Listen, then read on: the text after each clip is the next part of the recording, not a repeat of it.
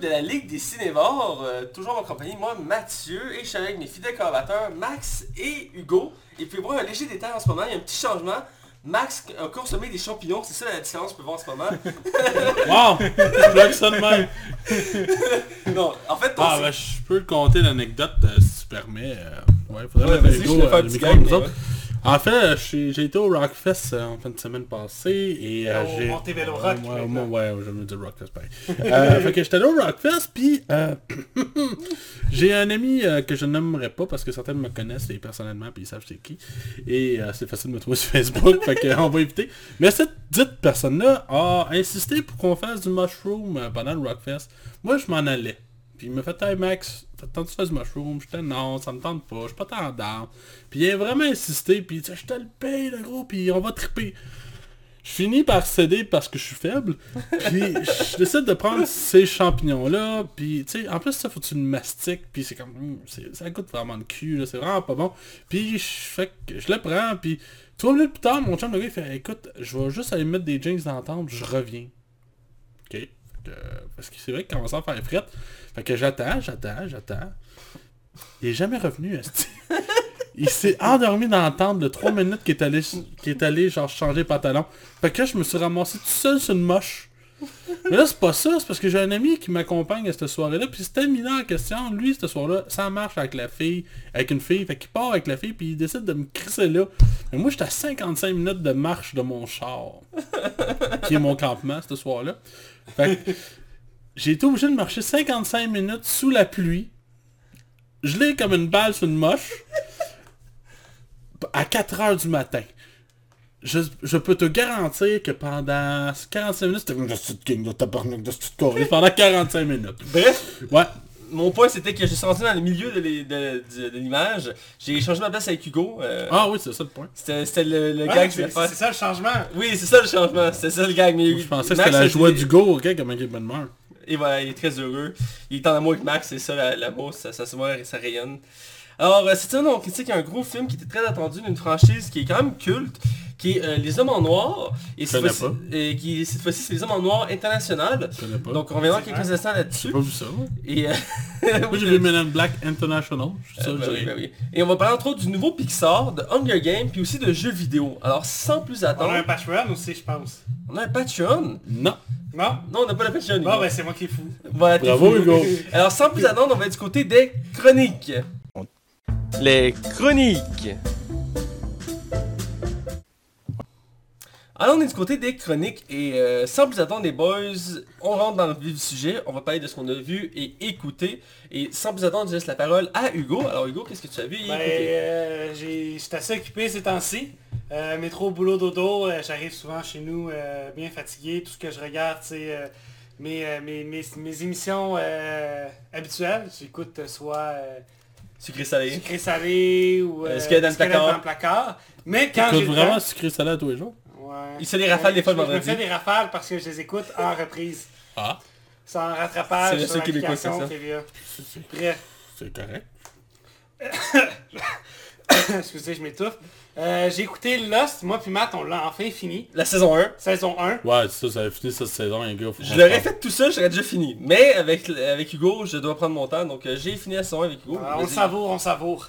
Euh, on a écouté aussi Winchester, Oui. euh, avec euh, entre autres notre ami Phil et notre ami Laurie, qu'on salue aussi, bien sûr. Voilà. Et puis moi c'est pas mal tout ce que j'ai écouté cette semaine. Winchester c'est un film D'horreur. d'horreur, mais je dirais comme suspense, horreur. Pas En fait plus suspense parce qu'il n'y a pas trop d'horreur dans le film. Une petite touche encore plus, de, euh, plus inquiétante. C'est basé une histoire vraie. Mhm. Donc ça ajoute un côté encore plus... euh, moi je trouve que c'est encore plus... Ça vient plus nous chercher. Euh, puis il y a quand même Hélène Mirren, euh, qui est une, Hélène Mirren je pense que ça s'appelle, qui est une actrice britannique très connue, euh, que j'ai autres dans Red 1 et 2 euh, récemment. Et euh, elle joue le personnage principal du film et elle est vraiment bonne là-dedans. C'est pas le gros film d'horreur, mais c'est quand même divertissant. puis ça m'a donné le goût, en tout cas à moi, de visiter le manoir Oui, de Winchester. c'est inspiré d'une histoire vraie. Ouais, qui, qui s'est déroulé dans le manoir des Winchester, qui appartenait à la famille de ceux qui ont créé les Winchester, qui était à l'époque la plus grande marque d'armes à feu aux États-Unis. Et c'était c'est considéré jusqu'à ce jour comme un des plus gros manoirs aux États-Unis. Je sais pas si c'est le plus gros, mais Il s'il y en a un qui le bat, c'est pas normal en tout cas. Il y a comme 1000 pièces, je pense. là. C'est c'est Ouais, c'est c'est quelque chose comme ça, une centaine de Parce pièces. que l'histoire en simple, c'est qu'on suit un, un médecin qui est engagé pour aller euh, vérifier l'état de santé de euh, la, la- la femme de, veuf euh, de la famille Winchester qui vit à maison des Winchester. Et elle est accro sur tout ce qui est euh, esprit. Et ils ont- les esprits ils ont parlé, ils ont dit qu'elle devait construire des chambres pour chaque esprit qui, qui, qui, parle. Donc elle a commencé à faire rénover son manoir et c'est vraiment vrai. Pendant toute son existence, quand elle a vécu le manoir, le manoir était en, en continu, en rénovation. En rénovation continuelle. Elle, elle construisait des chambres. Et euh, c'était en construction 24 heures sur 24, 7 jours sur 7. Elle À l'année. Quelque chose, à l'année, quelque chose comme 365. pendant comme 40 ans comme genre.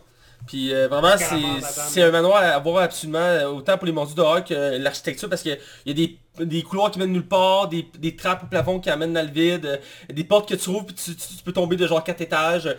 C'est vraiment bizarre, c'est vraiment des labyrinthes. Si tu sais pas comment te déplacer, tu peux te perdre solide là-dedans. En tout cas c'est un bon petit film d'horreur, j'ai bien aimé euh, sur Netflix. euh, ça, ça vaut le détour, même si je sais que ce genre de film là c'est pas ce que les gens préfèrent en film d'horreur parce que c'est pas tant c'est pas horreur 100% là, c'est pas Ouais. du début à la fin t'as peur, tu sais.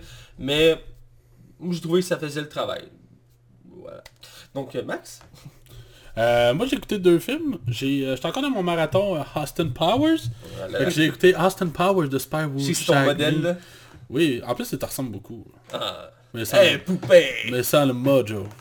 Sans le mojo. Ouais, parce que Austin Powers dans ce film-là se fait voler son mojo. Et son mojo c'est son appétit sexuel. Ouais. Ah, Ouais, excuse. Fait que, euh, oui, c'est ça. Fait que j'ai écouté ce film-là. J'ai remarqué que le deuxième était quand même un petit peu moins euh, euh, trash dans ses propos. Le premier, euh, avec Will Ferrell qui fait du blackface, puis qui a des blagues de- d'harcèlement sexuel. Celui-là, il, il va un peu plus ça. Finalement, il y a peut-être eu des petites critiques dans l'époque, je sais pas, mais il reste qu'il y a quand même des gags. euh, ça, on, rit beaucoup des homosexuels, puis des gros, puis... Ouais, mais mon Dieu que c'est drôle. Ah, Ah, c'est que ça me fait rire, là. C'est tellement cave. Pour vrai, là, mais je trouverais tellement ça intéressant qu'on met Austin Powers comme dans notre réalité à nous autres, là, que ce soit comme plus... euh, comme Austin Powers qui doit s'adapter, genre, euh, à qui...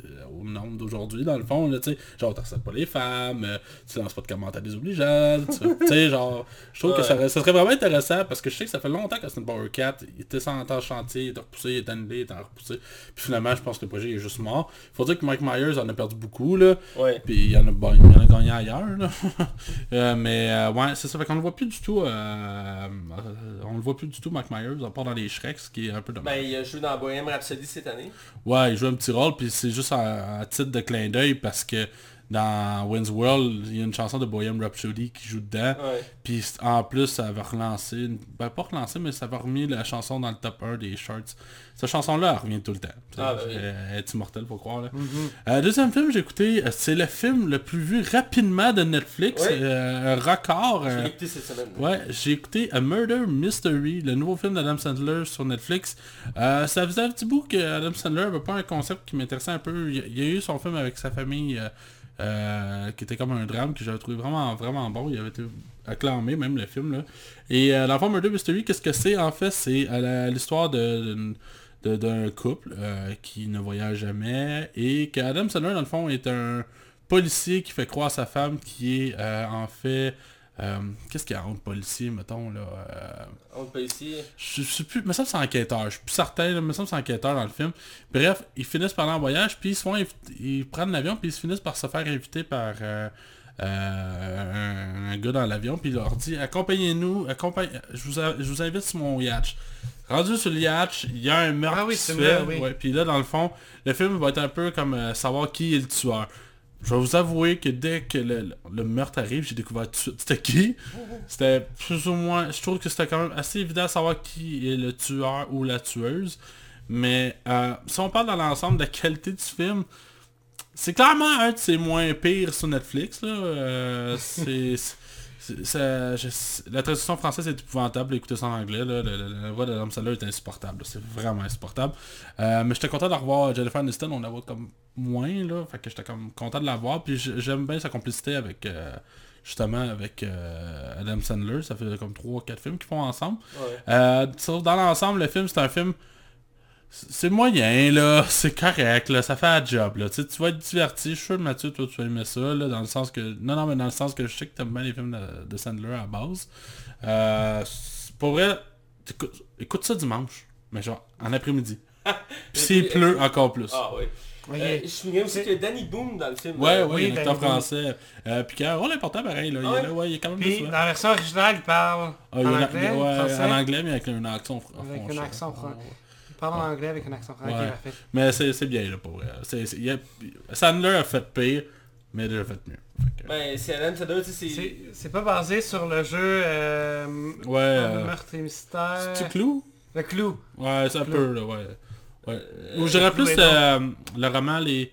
Euh, c'est les 8 petits, les huit petits nègres ou 7 euh, c'est un, c'est un livre, en tout cas, c'est un livre d'Agatha Christie, dans le Oui. fond.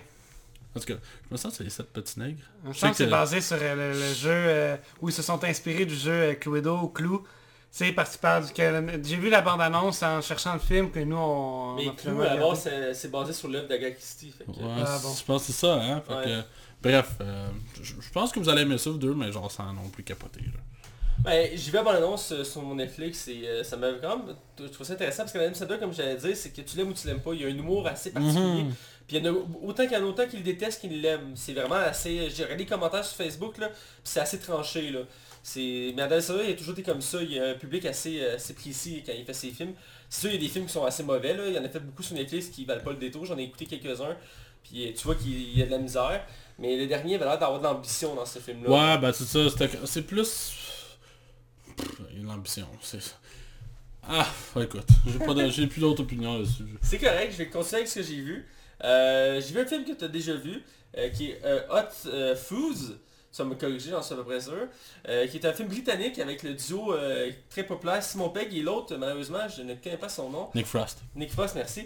Euh, deux, ac- deux acteurs américains, pas américains, euh, britanniques qui sont très populaires. Ils ont fait beaucoup de films ensemble.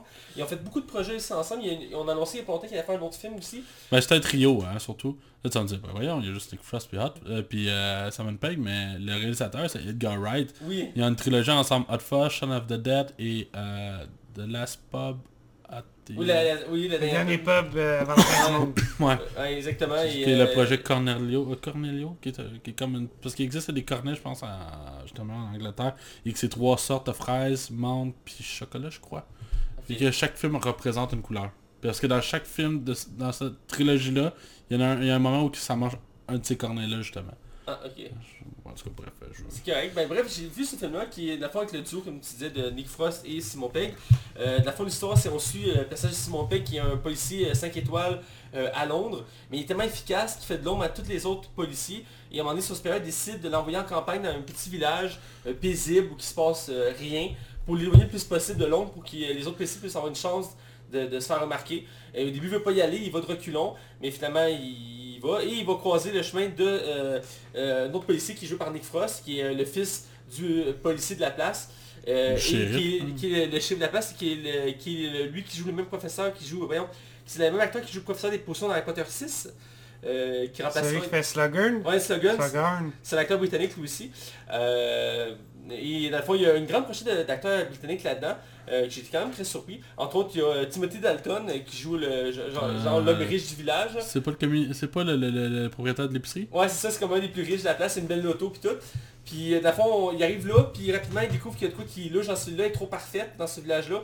Il va commencer à enquêter et euh, ça, va, ça va vraiment aller dans de l'humour très absurde, très comique. Mais c'est excellent comme film. Ah, c'est très bon, il y a- des bons gags, puis l'histoire est très surprenante, il y a des, des twists que tu t'attends pas au film. Ouais, il y a vraiment... là, C'est bien travaillé, là, il y a un souci. là. Moi, c'est... euh, Écoute, là, je, je l'ai acheté le film, à ma défense. mais la première fois que je l'ai vu, c'était en copie digitale, euh, copie DVD gravée. On me l'avait donné, puis je l'ai acheté par amour du film.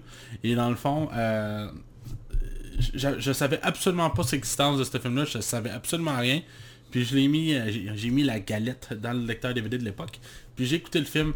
Puis le film, euh, je te dirais aux trois quarts, change complètement de ton, là, Ouais. mais genre solide, là. Puis quand tu t'y attends pas, puis tu connais pas, mais écoute, le film est tellement bien rythmé, il est drôle, puis les scènes d'action, quand il, arrive, sont juste comme tellement imaginatifs que ça rend ce film-là vraiment, là... Mais je pense que c'est vraiment...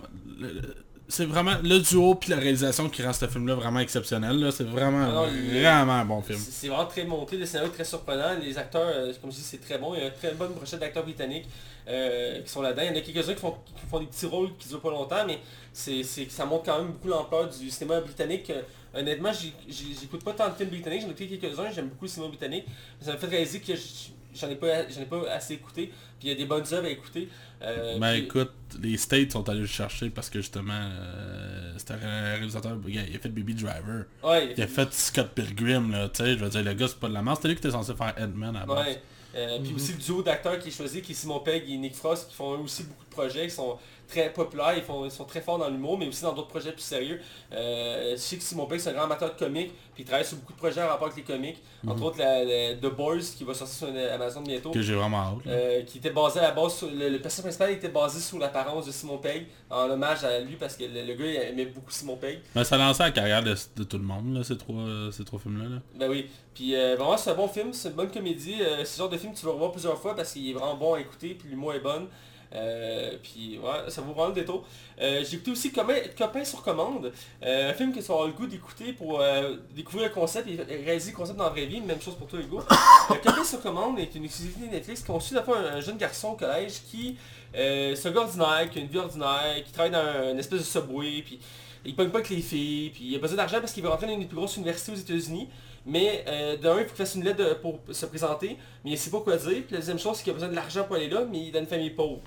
Et euh, il, y a un, il y a un soir, un de ses amis, euh, il est mal pris, il demande de le remplacer pour s'occuper de sa cousine qui va à un bal. Fait qu'il décide d'y aller, mais en échange, il demande d'être payé. Fait qu'il le fait, il passe la soirée avec elle, il s'amuse sur ça, et il couche pas avec elle, je t'apprécie parce que pour Max, s'amuser, c'est coucher avec. Et il revient chez eux, il a Tu t'amuses pas souvent de bord. et il y a un flash, il réalise que il y a beaucoup de, il réalise autour de lui qu'il y a beaucoup de monde qui cherche un, un copain sur commande euh, pour des situations, une fête, un souper, euh, euh, juste jaser, euh, n'importe quoi. Les filles ont besoin de, quelqu'un autour d'eux.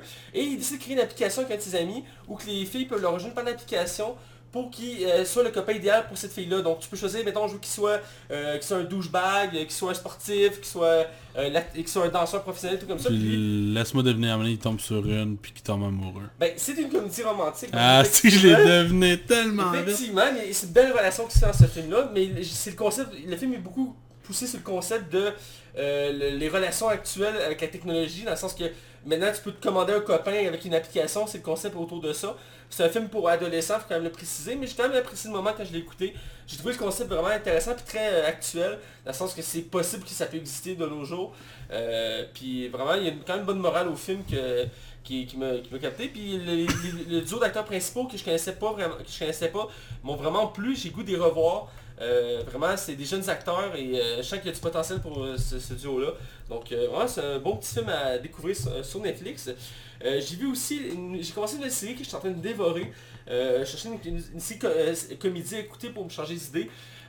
Et j'ai découvert Mindy euh, sur euh, Netflix, qui est sur la chaîne Hulu aussi à la base, euh, et qui est euh, une série en 6 saisons, qui est terminée depuis je pense 2015, mettant en vedette Mandy euh, Carling, qui est une actrice et humoriste américaine d'origine indienne, euh, qu'on a pu voir dans beaucoup de projets, entre autres il y a un film Disney récemment où elle joue dedans avec Oprah. Ouais, ouais, ouais, je pense que c'est ça. Elle vient de sortir un film qui est sorti en fin de semaine passée. Oui, c'est un film qui est sorti avec elle aussi. Elle est, très en vogue en ce moment, elle est considérée comme des femmes les plus euh, drôles aux, aux États-Unis.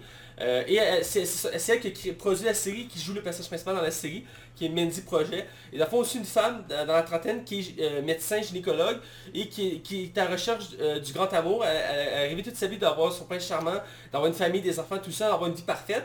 Mais sa vie se déroule pas comme ça, elle a une vie assez plate, Euh, les hommes s'intéressent pas à elle, elle pogne juste des trous de cul, Euh, elle a quand même une bonne, une bonne carrière, Euh, mais dans l'ensemble c'est très bon. Euh, vraiment, je connaissais pas l'actrice vraiment à la base. Euh, je l'avais déjà vu, je l'avais vu dans le film de Disney il y a pas longtemps que je parlais avec Oprah. Elle m'avait pas tant marqué dans le film honnêtement.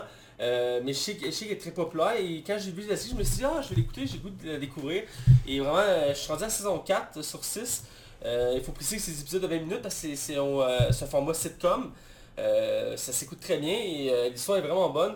Euh, Il y, a- des bonnes morales à travers la série sur la famille, les relations amoureuses, sur tout ce qui est moderne, sur comment on agit maintenant pour nos relations, c'est tout du spontané, euh, comment, c'est difficile maintenant de trouver le grand amour même si on a tellement de moyens de communication. Il y a des bonnes morales à travers la série. Puis elle fait beaucoup de références aussi à beaucoup de films cultes de, comédies romantiques. Euh, puis vraiment elle m'a beaucoup marqué, elle a bon humour, elle a une bonne personnalité dans la, série. Et vraiment elle est très marquante. Puis elle, elle brise l'image qu'on voit d'habitude de des actrices dans ce genre de, de séries-là. Sont toutes des. Sont- d'habitude sont comme. Sont, sont, sont- comment je ça, ça, ça ressemble à des mannequins si je peux dire. Puis elle est très belle, euh, Mindy elle est très belle, moi je la trouve très belle honnêtement. Mais tu sais, elle n'a pas un corps, un corps de mannequin, mais elle l'assume, puis elle fait de défense ça en disant qu'elle se trouve plus belle que les femmes qu'elle croise sont des mannequins parce qu'elle se sent plus réelle. Puis j'aime cette mentalité-là, je trouve ça vraiment bien. Euh, puis ça vaut des trous. Puis le casting autour de- euh, dans le film, euh, dans la série, je connais euh, de vraiment, la plupart me disaient rien, mais ils sont vraiment tous attachants et très drôles. Par contre, en début de saison, la première saison, il y a plusieurs personnages principaux qui disparaissent après comme 12 épisodes, parce qu'ils ont retravaillé le scénario, puis ont coupé comme plusieurs personnages du scénario pour rendre ça plus euh, structuré. Et euh, quand tu le sais pas, ça passe comme de l'eau. Mais moi, je m'étais renseigné un peu sur la série. Mais dans l'ensemble, ça vaut le détour. C'est, des des saisons de à peu près 20 épisodes, je crois. 20 minutes par épisode. Euh, ça se coûte super bien, super rapidement. Comme je vous ai dit, je suis rendu à la quatrième saison. C'est disponible en français et en anglais. Euh, puis, je, je sais pas si c'est moi qui est dans ce moment un trip de comédie romantique ou ces affaires-là, mais je trouve ça vraiment très bon. T'es un tendre dans le cœur. Je suis très tendre dans le cœur. Et euh, j'ai hâte de continuer avec ça. Même si je trouve qu'à partir de saison 4, euh, ça commence à perdre un peu de, de son intérêt tranquillement. Attends, attends, attends, attends, je t'arrête 30 secondes. Saison 4, Oui, t'as commencé quand? Euh, c'est une pensée. T'as dit combien d'épisodes par saison? À peu près 20, mais c'est 20 minutes par épisode. T'as écouté près 4 400. saisons de 20 épisodes. T'as écouté 80 épisodes en une semaine. Oui, mais c'est des 20 minutes. Ben, Chris, ça justifie rien. C'est Chris 3, c'est une heure, là. Ouais, Puis des fois, j'imagine c'est 22, 23 minutes, là. des fois, oui. Mais je veux dire, euh, pendant que je me fais à manger, C'est clair qu'il aurait fini là. Il avait raison quand il disait ça tantôt. j'ai pas de vie, je l'admets, je n'ai pas de vie, je le sais, mais j'avoue que En fait, tu dors pas la nuit. je dors pas. c'est- je suis pas ça. comme toi, Hugo, j'ai pas besoin de 10 heures de sommeil pour être capable de fonctionner. Mais il dort-tu pour elle la nuit? Ben, je peux, je peux me lever la nuit, puis faire comme... Qu'est-ce que tu fais, Matt? Mais? Il est-tu genre sur son sel en même temps ou il est vraiment juste concentré là-dessus? Je te dirais que euh, 10 à 20% du temps, il est sur son sel. Je suis pas souvent c'est pour ça parce que moi, dans mon livre à moi, il faut que tu profites du contenu que tu regardes. Donc jamais que j'écoute un film ou une série, je suis concentré dessus, sauf si vraiment il y a de cas d'urgent, je vais être sur mon sel, mais en règle générale, je suis jamais sur mon sel. Puis je trouve ça agaçant quand quelqu'un le fait, soit euh, quand je suis avec des amis ou au cinéma. Ou au Euh, podcast genre. Ouais, ouais, au podcast. Mais j'avais plus à, à ma défense, pendant Men in Black, ma propriétaire me textait. J'avais pas le choix de répondre. C'est correct, je t'en Elle était chez nous, là. Je comprends, mais bref, euh, j'invite à découvrir ça, une bonne petite seed euh, qui, qui divertit puis qui est légère, ça s'écoute comme on veut. Euh, puis c'est ça, moi j'ai- j'ai- j'ai- j'aime bien ça, c'est le genre de série que j'aime écouter quand je fais mes affaires, ménage, cuisine, euh, relaxer dans le salon quand il est tard le soir puis je suis fatigué, des trucs comme ça, c'est c'est vraiment Je suis sûr qu'Hugo, des fois, il va se coucher, tu l'écoutes, puis il se lève le matin, il s'étire là, avec les oiseaux, puis tout ça, puis il va juste mettre ça devant encore la TV, genre. C'est- quasiment ça. Bref. Mais t'as pas de fatigué. Bref, euh, on va continuer les chroniques. euh, dans les chroniques, on continue dans les, les nouvelles. Ouais. Ça a fait le tour. Euh, on commence avec les nouvelles de, ton côté, Max. Euh, ouais, on va commencer avec une nouvelle. Euh, c'est- aujourd'hui, étrangement, on a deux nouvelles sur le jeu vidéo. Je vais y aller avec la première, qui est quand même, somme toute, intéressante. C'est le film Gears of War, euh, basé sur la licence de jeu Gears of War, une exclusivité Xbox et maintenant PC. Et en fait, Gears of War, euh, pour résumer vite vite, c'est genre tous des gros dudes avec des gros muscles, des gros coups, puis des petites têtes, mais des gros guns à tronçonneuses. C'est eux autres qui avaient inventé le système de couverture là, que tu te cachais, ben, c'est eux qui ont inventé ça. Et il y a quand même un gros lore, surtout avec la première trilogie, on- le cinquième sort d'ici, je pense, le mois de septembre. Mais oui, c'est ça, il y a comme un gros lore autour de cette, franchise-là. Et officiellement, ben, ça fait des années qu'on parle de faire un film. Je pense qu'on parle de le faire un film depuis le premier jeu. Puis là, ça a l'air que ça, accélère. Là. On sait que maintenant que le, le gars qui travaille sur le scénario, ça fait deux ans qu'il travaille sur le scénario. Et ce qu'il a annoncé, c'est que le jeu, le film, excusez, euh, va être basé sur l'univers du jeu, mais pas, euh, pas basé sur le premier jeu, mettons. C'est vraiment une histoire c'est un, c'est un film dans l'univers de Gears of War, mais qui va mettre en parallèle certains personnages emblématiques, dont euh, Phoenix. euh, comment il s'appelle? C'est-tu Phoenix? Phoenix? Comment il s'appelle le personnage principal Marcus? Marcus Phoenix. Ah. Marcus Phoenix, Ah. ouais, c'est ça. Fait il devrait être là, mais tu sais, peut-être pas nécessairement en tant que personnage principal. Le- ce qui- il était clair, il faut faire un bon film, après ça on fera un film sur le jeu. Fait que j'ai fait, je trouvais ça vraiment intéressant. On sait toujours pas quand ça va sortir, il n'y a pas de date, il n'y a pas de tournage, il n'y a pas d'acteur, il n'y a pas rien. Juste le scénario, mais au moins on a quelque chose. Mais tu sais, ça aurait été comme bon de le faire pendant que la licence est en... Tu sais, je sais pas, après ça, la licence, ça va-tu dormir comme 2-3 ans? On sait pas le succès du cinquième jeu. Bref, on va voir au fil du temps, mais euh, j'aimerais ça. Je trouve que c'est un univers qui qui a de quoi à faire. Je, je suis très d'accord, c'est une univers que j'aime beaucoup, c'est une de mes franchises préférées d'Xbox. Euh, j'avais dévoré la première trilogie, après j'ai vu que j'avais plus d'Xbox, je l'ai je regardé d'un coin de l'œil, mais j'ai toujours adoré cette franchise-là. Ça m'a fait acheter une 360 à l'époque. Entre autres, moi aussi. Euh, puis dans la nouvelle aussi, tu as oublié de mentionner, mais le scénariste qui va s'occuper du film, c'est c'est un scénariste d'un de tes, tes films préférés, c'est lui qui a fait le scénariste du dernier film Triple X. Oh, c'est rassurant. Ah ouais, c'est ça, c'est J'avais pas vu ça, mais ouais, c'est C'est rassurant. Ah! tu vois-tu ma joie? Voyez-vous ma joie? Il m'a convaincu de pas écouter ce film-là, pour vous donner une idée. là. Moi qui avais bien aimé le premier. Là. Euh, Ben là, on parle duquel? On parle du 2 States of... euh, Non, le dernier qui est sorti. là. Ah, je l'ai pas vu. T'as pas vu le dernier? Non, c'est toi qui l'as vu. J'ai pas vu le dernier. T'as pas vu le dernier? Ah bon, ben. J'ai vu un triple X, mais pas le même. Tout cas, le dernier qui est sorti, je l'ai pas vu, puis c'est ça c'est c'est Ah. comme Oz et WhatsApp. Ah, ouais. Bref, ça pour dire que j'ai hâte de voir. Viens de la comprendre, là. Ouais. Bref, j'ai hâte de voir ce qu'on va faire avec ça parce que c'est une franchise qui a du potentiel. Euh, mais j'espère que c'est des films qui vont être lancés genre 16 ans et plus parce que sinon ils vont abîmer la licence. C'est c'est très gore comme univers. Parlant de ça s'en est plus, on l'a pas dans les nouvelles, mais je fais un petit parallèle. euh, euh, Joker va être rated, rated R aux Ouais. États-Unis. C'est une première, je pense, pour les films de DC. Pense que oui. À moins que je me trompe. Peut-être les Burton à l'époque. Mais sinon... Sur ce moment de silence, je te laisse continuer. Voilà. Euh, je continue avec une nouvelle assez loufoque. Euh, C'est au sujet de la franchise Jurassic Park, une franchise qu'on aime beaucoup. Euh, je sais que le dernier tu l'as louangé, Max, le dernier film de Jurassic World 2. Je- euh, tu parles comme si je l'avais détesté. Je sais, j'aime ça.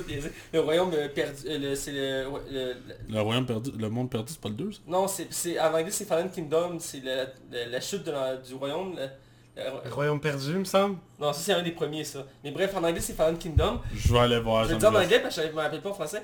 Bref, euh, c'est au sujet, c'est revenu, à- vu que ces temps-ci parle beaucoup de cet univers-là parce qu'il a lancé une série animée et la suite qui va sortir dans genre 3 ans de Jurassic World pour leur travailler. Là, ils ont, ils ont parlé avec euh, ceux qui ont créé l'univers de, de Jurassic Park, qui est basé sur des romans, euh, si tu l'ignorais, Hugo. Ah, Euh, et ils, ont, ils ont- ils nous ont appris que le premier scénario du premier Jurassic Park était différent euh, de ce qu'on a vu. À la base, John Hammond, qui était le... Le royaume déchu. Ouais, mais merci. voilà.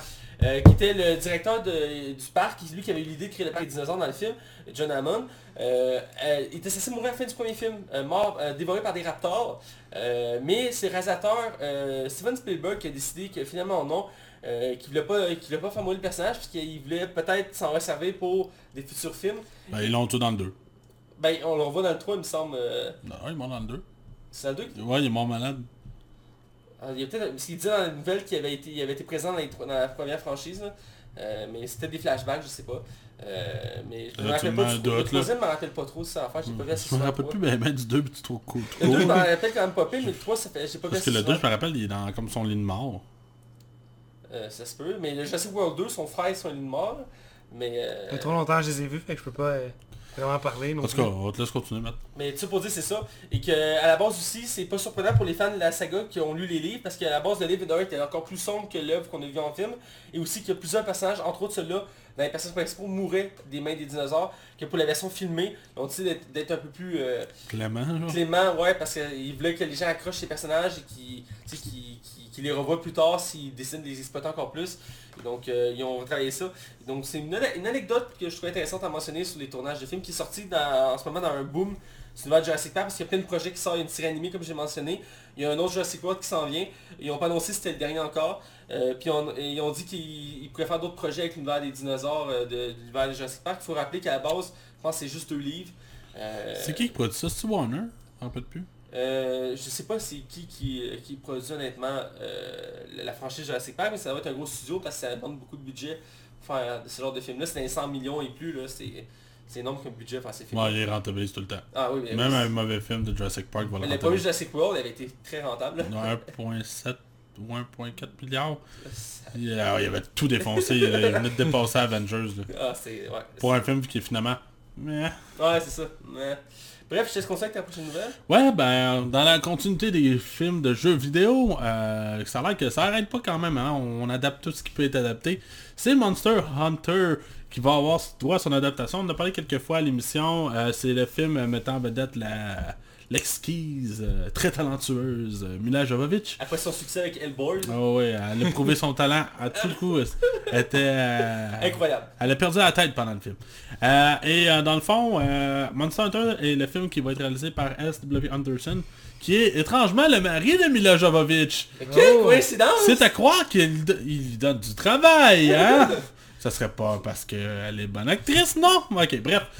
On a eu le droit à un teaser. Le teaser, par exemple, il est leaké, c'est un teaser qu'on n'est pas censé avoir vu. C'est ça a été ça a l'air d'avoir été filmé dans une salle de présentation en- au Japon. Écoute, visuellement, le film a l'air vraiment bien. Là. La créature a l'air vraiment bien faite. On voit une créature qui sort de la terre et on voit euh, comme euh, des personnages emblématiques du dernier Monster Hunter World. Euh, D'où une fille qui est le seul personnage qui parle dans le jeu, qui est là avec... euh, qu'on la voit, là, tu sais. C'est ça. Fait qu'on voit pas grand chose à part que... On voit brièvement un monstre. Ouais, c'est ça, puis le monstre saute à l'écran, là, c'est jamais vu. Puis, euh, on voit pas grand chose, c'est dur de vraiment ben, juger, ça, c'est mais- un teaser leaké, fait que... mais c'est souvent ça aussi, hein, les films de euh, PW, en tout cas, M. Anderson, parce qu'il fait des films qui ont l'air vraiment bons, puis finalement, quand t'arrives au résultat, c'est très nan- nanardesque, là. Il faut quand même préciser, c'est quand même aussi une grande franchise de jeux vidéo, là. Ça fait longtemps que ça existe, Monster Hunter, là. Mais ouais, c'est vraiment Monster Hunter World qui a fait vraiment démocratiser la franchise au, euh, en Amérique du Nord, parce que au Japon, c'est des méga hits, là, c'est des jeux les plus vendus, là. Mais ici, ça, ça a pris le dernier titre vraiment pour ça J'ai- joué à plusieurs Monster Hunter quand j'étais jeune, puis c'est très trippant comme univers. euh, euh, c'est un univers où t'es un chasseur de monstres, c'est- les monstres sont énormes. La mais la seule affaire qui fait peur, c'est qu'il y a des mitraillettes dans ce film-là, puis il y en a pas dans le jeu. Dans le jeu, c'est comme des arcs, t'as des armes, mais qui sont pas des balles d'AK-47, genre, tu sais. Ah, t'as des lances qui lancent des balles, là, mais... euh, Ouais, c'est ça, c'est ça, ouais, un gun à pierre, là, tu sais, Ouais. mais pas, euh, pas, pas une, pas une. C'est peut-être une version alternative, je sais pas, mais c'est Monster Hunter, je suis curieux d'en voir plus, mais Mila Djokovic, tu sais qu'à la base, ça, ça aide pas à vendre le film. Euh. Je serais pas de toi, je du gars qui est comme qui se force à pas bailler à l'écran. D'accord. Euh, parlant de leak, pour relancer cette nouvelle, on l'a pas mentionné, mais il y a un petit leak de la série Loki qui va être la première série de Disney Plus euh, exclusif. C'est juste une image qui est sortie. On voit Loki marcher à New York dans les années 50, et il a le cube dans les mains.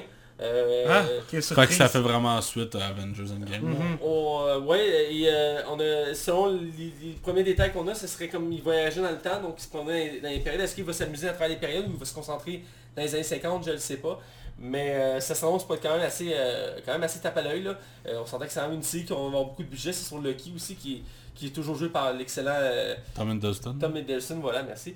Euh, donc euh, voilà, un petit leak, je te laisse mentionner. C'est pas ma nouvelle que je vais mentionner, mais je- tu me l'as fait rappeler ça. Euh, mais ma nouvelle, c'est sur le prochain film de Pixar. À chaque fois qu'il annonce un film de Pixar, c'est toujours un, un événement. Ouais. Euh, là, c'est le 23e film de Pixar qui va sortir en 2020, donc l'année prochaine. Euh, parce que cette année, c'est Histoire de jouer 4 euh, qui va sortir, qu'on va aller voir la semaine prochaine. C'est notre prochain film, théoriquement, si tout va bien. Euh, que j'ai très hâte de voir d'ailleurs, Histoire de jouer 4. Et là, c'est euh, le film Soul, c'est le titre du film de Pixar. C'est en 2020 qui va se Je pense, dérouler ouais, je pense qu'il faut dire Soul, genre c'est comme, ouais, c'est si le U était muet, genre. Ben, c'est, en français, c'est esprit, l'âme. Ah, c'est âme, là. ouais. âme. Euh, et d'abord, l'histoire va se dérouler à New York et en mettant dans un monde euh, euh, imaginaire. Et ça va tourner tout autour, tout autour du concept de l'âme. Euh, ça va exploiter vraiment ce, ce, euh, ce- ce concept-là et aussi avec l'époque présente. Donc euh, comment on va percevoir l'âme euh, de nos jours et euh, c'est quoi son utilité, ses effets, tout ça. Euh, ça va être très coloré comme univers avec les, les logos qu'on a pu voir du film. Pixar est très fort dans tout ce qui est coloré. Euh, on- Mais ça sort quand l'année prochaine? Ouais, l'année prochaine, en, en 2020, Y a pas genre un autre film de Pixar, je pense, Onward ou quelque chose de même, avec le- les, les deux jeunes qui vont en camionnette, qui vont faire le tour du monde Ah, fantastique. C'est Fait que pas DreamWorks celui-là Non, c'est vraiment Non, c'est Pixar, Pixar. je suis 100% sûr. Mais ça veut c'est dire, le premier film de 2020 si tu préfères. ça, mais- ça veut dire qu'il va y avoir deux films de Pixar l'année prochaine? La dernière fois qu'ils ont fait ça, il y avait eu The Good, Good Dinosaur puis euh, Inside Out.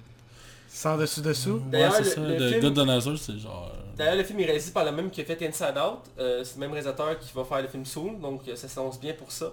Euh, parce que c'était sans dessus dessous, je pense en français. ouais. Oui. Euh, qui était, à mon sens, un des meilleurs Pixar. Ah ouais, c'était vraiment bon. C'était excellent. Il vivre des émotions, l'histoire est très bonne. Euh, et c'est le même réalisateur Avec aussi- les émotions, celle-là. Ouais, c'est ça. On suit une petite fille dans sa tête. Oui, Mais exact. pour vrai, le moins bon qu'ils ont fait, c'est justement The Good, The Good Dinosaur. Je sais pas si vous l'avez déjà vu. J'ai vu, mais pas mauvais. Ah ouais, je sais, même les mo- moins bons films de Pixar sont bons. là. Pixar, c'est genre... C'est euh, juste c'est le moins marquant, genre. C'est pour ça que Pixar a leur propre catégorie d'Oscar aux Oscars. Tu t'as la catégorie film d'animation, mais en parenthèse, c'est écrit euh, Pixar. Pixar a gagné. Ouais, c'est ça, c'est par Le seul défaut. temps qu'ils gagnent pas, c'est quand ils sont pas là, puis ça arrive jamais. Euh, Pas de Disney? Mais l'année passée, ils ont pas gagné. C'est un Ben, c'est c'est me cette année, en fait, qu'ils ont pas gagné. C'est Spider-Man qui a gagné. Mais quoi qu'il méritait à maudit. Ouais. Mais l'année passée, c'était Coco, de Pixar. Ouais, ouais, puis l'autre avant, je serais pas surpris que ce soit un autre. Mais c'est rare que c'est pas Pixar. Ouais, c'est ça, je pense que c'est Disney qui a créé cette... Ouais, puis à la base, c'était pour leur film à eux Disney, puis là, maintenant, c'est Pixar qui a les prix. Parce que, tu sais, euh, au début, c'est la Belle et la Bête qui avait fait la polémique, là, mais... euh, euh, Ouais, ben ça a pas été nominé non plus dans meilleur film. Ça avait fait une polémique, ça. Ouais. Euh, bref, c'est le prochain film de Pixar. Euh, Il n'y a pas encore d'extrait, rien, mais euh, c'est un projet que je trouve intéressant. Euh, ça me fait penser, comme je disais, comme euh, sans dessus dessous, on s'amuse à travailler les concepts euh, de, de la vie. Là, c'est sur l'âme au lieu d'être les émotions. Donc, je suis curieux d'en voir plus, voir les personnages, tout ça. Mais comme je disais, avec le logo, on voit beaucoup, on voit des belles couleurs. Donc, moi, Pixar, quasiment à chaque fois, ça je suis vendu. Donc, je laisse, j'ai hâte de voir ça. Donc, je laisse avec ta prochaine nouvelle. Ouais, ben en fait, on... y a une semaine qu'on ne parle pas d'Avengers Endgame? Le film est sorti au mois d'avril, puis on s'en va quasiment au mois de juillet, et on en parle encore. En fait, euh, la nouvelle est par rapport encore à son box-office et à son ressorti en salle.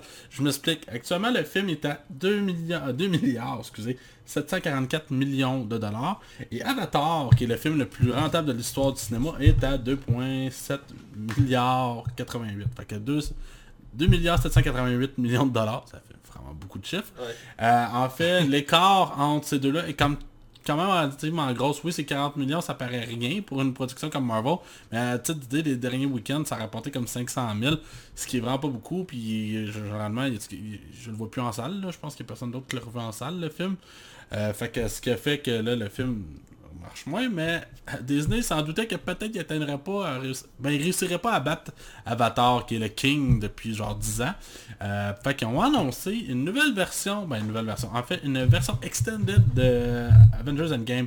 On parle pas de scènes rajoutées euh, pendant le film, on parle de scènes rajoutées post-crédit.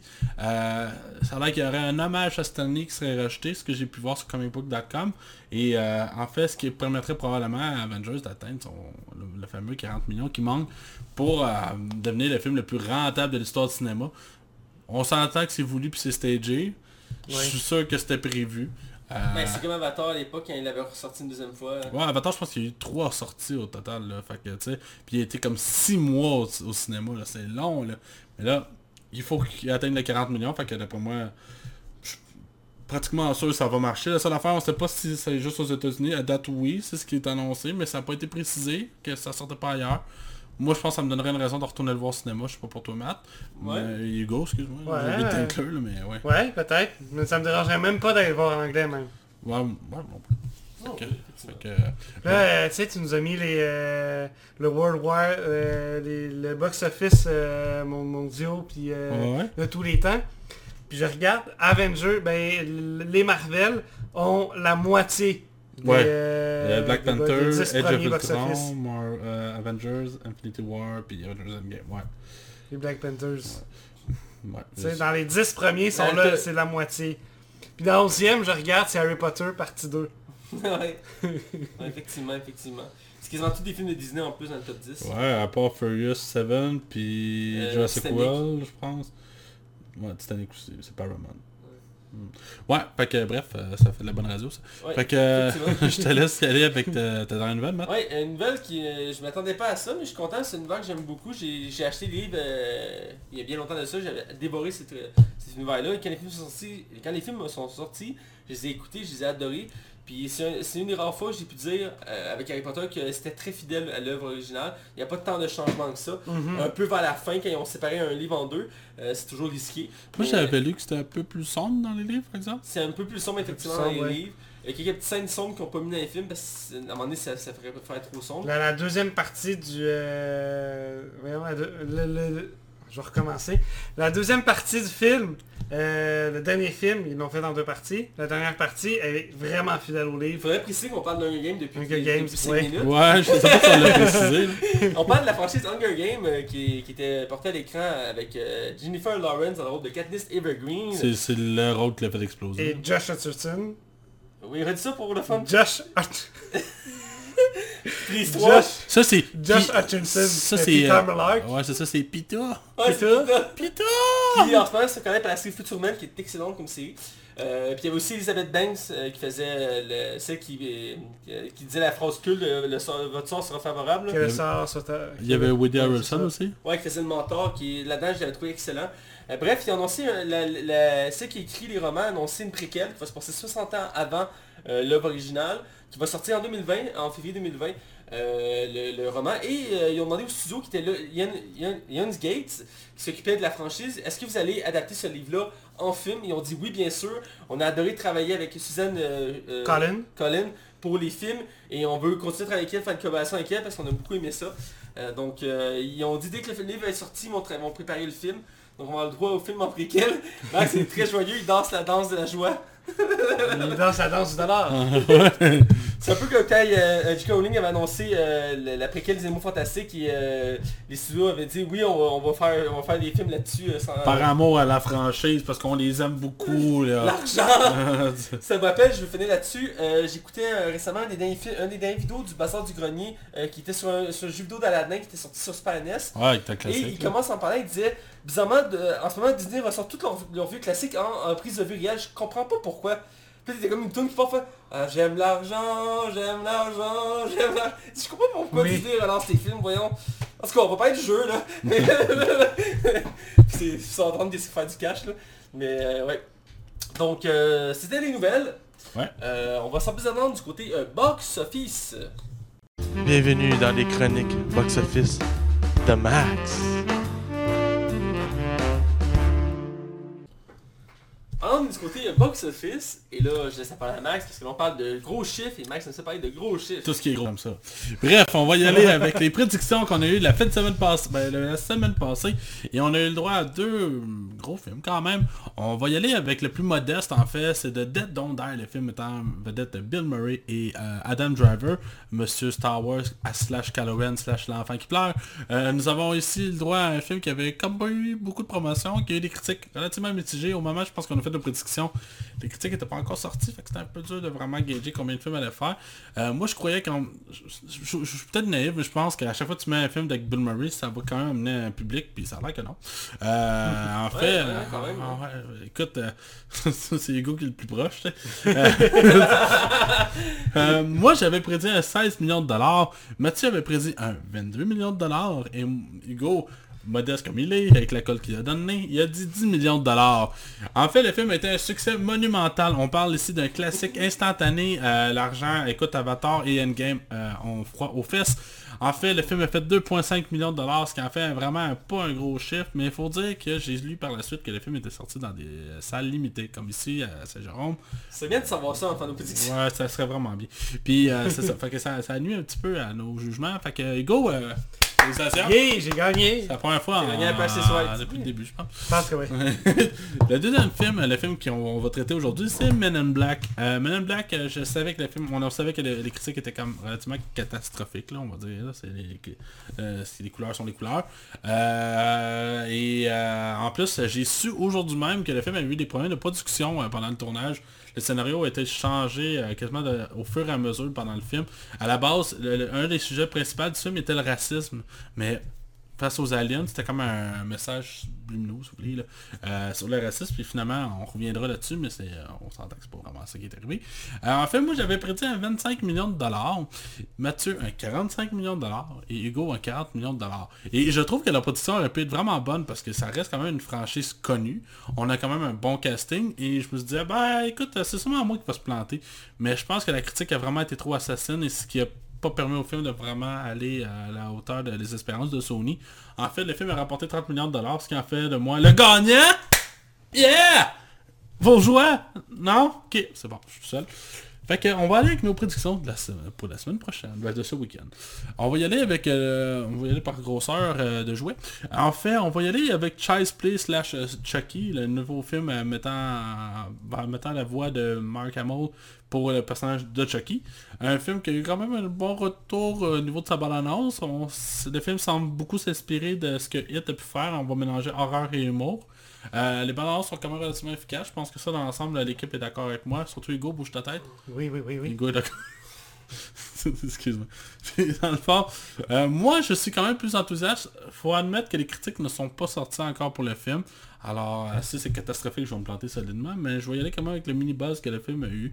Euh, en fait, moi je prédis quand même 26 millions de dollars pour son premier week-end. Mathieu, toi tu prédis combien? Je, reste plus terre à terre. C'est une franchise qui a eu beaucoup de difficultés dans le passé. Elle a dû se, se retravailler, puis finalement elle a abandonné. Elle est passée de l'horreur au comique, puis en tout cas, c'est pas une, franchise. Le point film il est culte, ça faut le mentionner.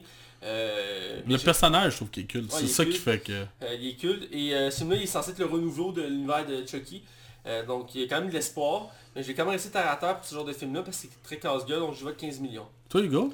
Moi, euh, parce que vous m'interdisez de mettre des euh, points 6, des points 7, des points 75 étoiles, euh, je me garde, je mets 12 750 000. Bon, ben, hein, vous l'aurez su ici. Voilà. Euh, on va aller avec le prochain film qui est le gros film, probablement le film d'animation de l'année, euh, du moins de l'été.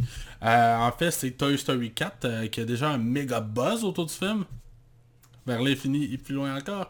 En fait, le film a actuellement une moyenne de 100% sur Rotten Tomato, ce qui en fait un des films les mieux critiqués de l'histoire du cinéma. Et en plus, ce qui en fait qu'une franchise qui a le meilleur rating au- de tous les films d'animation. Sur les 4 films, il y en a 3 films qui ont 100% et le seul qui est en bas de 100% est le 2 avec 96%. Ce qui en fait un très bon rating. Alors, euh, moi je suis porté à croire. Parce que j'étais allé voir les prédictions du troisième film et on parle de là, quasiment 10 ans. Moi, je- le film avait rapporté 110 millions à son premier week-end, ce qui est excellent pour un film d'animation. Euh, mais je crois que le film peut faire un peu plus.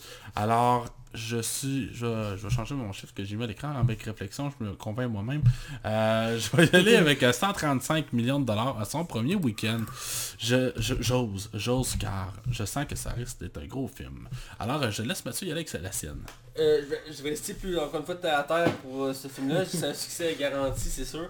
Euh, mais avec un film d'animation, euh, c'est dur à prédire euh, le résultat au final. Euh, ça dépend toujours les, les- les- les- comment ça s'aligne, euh, je veux dire, les, Les, les axes. euh, les axes, voilà, tout ça. Donc je vois que 100 millions, je pense que c'est quand même très bon pour un film de, ce- de cette envergure-là. Euh, évidemment, je, je suis pas mal sûr qu'on va faire plus, mais je pense que quand même 100 millions, c'est quand même raisonnable. Euh, donc voilà, donc toi Hugo?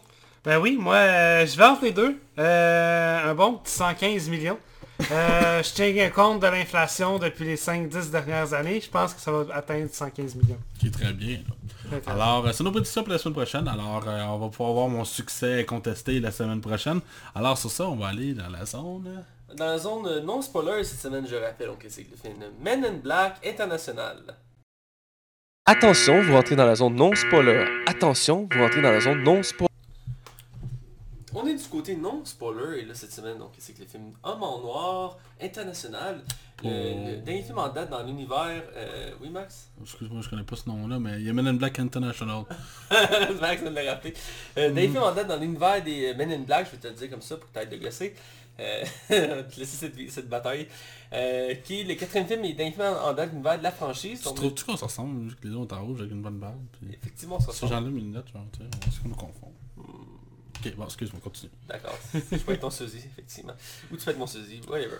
Donc, euh, on a déjà le droit à une trilogie avec euh, Will Smith et euh, vous allez me dire le nom de l'autre acteur. parce Tommy que- Lee Jones. Tommy Lee Jones, je ne retiens jamais celui-là, qui avait fait un- une trilogie ensemble. Et là, ils ont décidé de repartir la franchise avec un spin-off dans le même univers, mais cette fois-ci, en, est- en, est- en exploitant encore plus l'univers large de, des Men in Black, donc international, d'où le nom. Euh, on suit ici des nouveaux personnages, euh, mais d'abord c'est réalisé par F. Gary Gray, euh, qui a réalisé entre autres The Fate of the Furious, euh, que Max va nous expliquer c'est quoi. The Fate of Furious? C'est un rapide dangereux ça? Ouais, c'est le 8.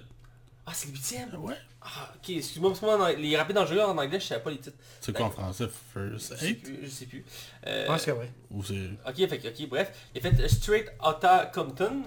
Je suis sûr Ouais, ça c'est le film, euh, je, je, je, je peut-être sais pas c'est quoi dans le fond, c'est euh, sur le, le groupe de rap, euh, je, me rappelle plus du nom du groupe de rap, mais il y a Ice Cube dedans, Oh, euh, c'était le fils d'Ice Cube qui jouait dans le film, en tout cas ça a eu un gros succès aux États-Unis, ici moins, parce que c'était un groupe rap moins connu, en guillemets là, fait que, ouais. bref, il n'y a pas eu de sortie en français ici. Il a fait Be Cool, que j'ai déjà vu avec John Travolta. Et The Rock, Il y avait The Rock dedans, le- oh, c'est un de ses premiers rôles par exemple. Ça fait longtemps que je l'ai vu, mais ouais, un petit film d'action bien sympathique avec John Travolta.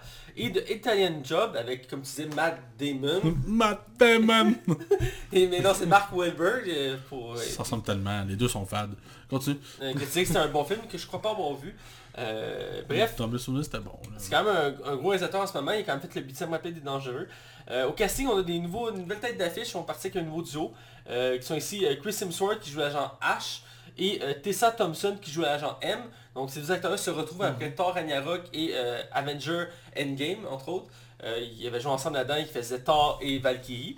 On a aussi Raph Spall qui joue l'agent C, qui est comme le bras droit du, du- celui qui gère l'agence à Londres.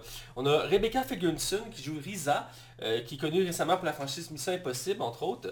Euh, on a Emma Thompson qui joue l'agent O, qui est connue pour euh, beaucoup de films. Euh, mais moi, je la retiens entre autres pour Harry Potter, parce que oui, elle joue dans Harry Potter. Euh, c'est elle qui fait la preuve de divination dans Harry Potter.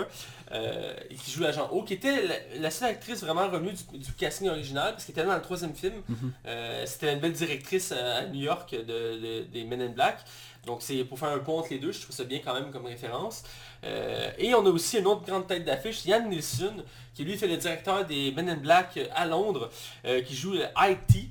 Euh, qui est le, le mentor à l'agent H. Donc ça c'est pour le casting principal du film.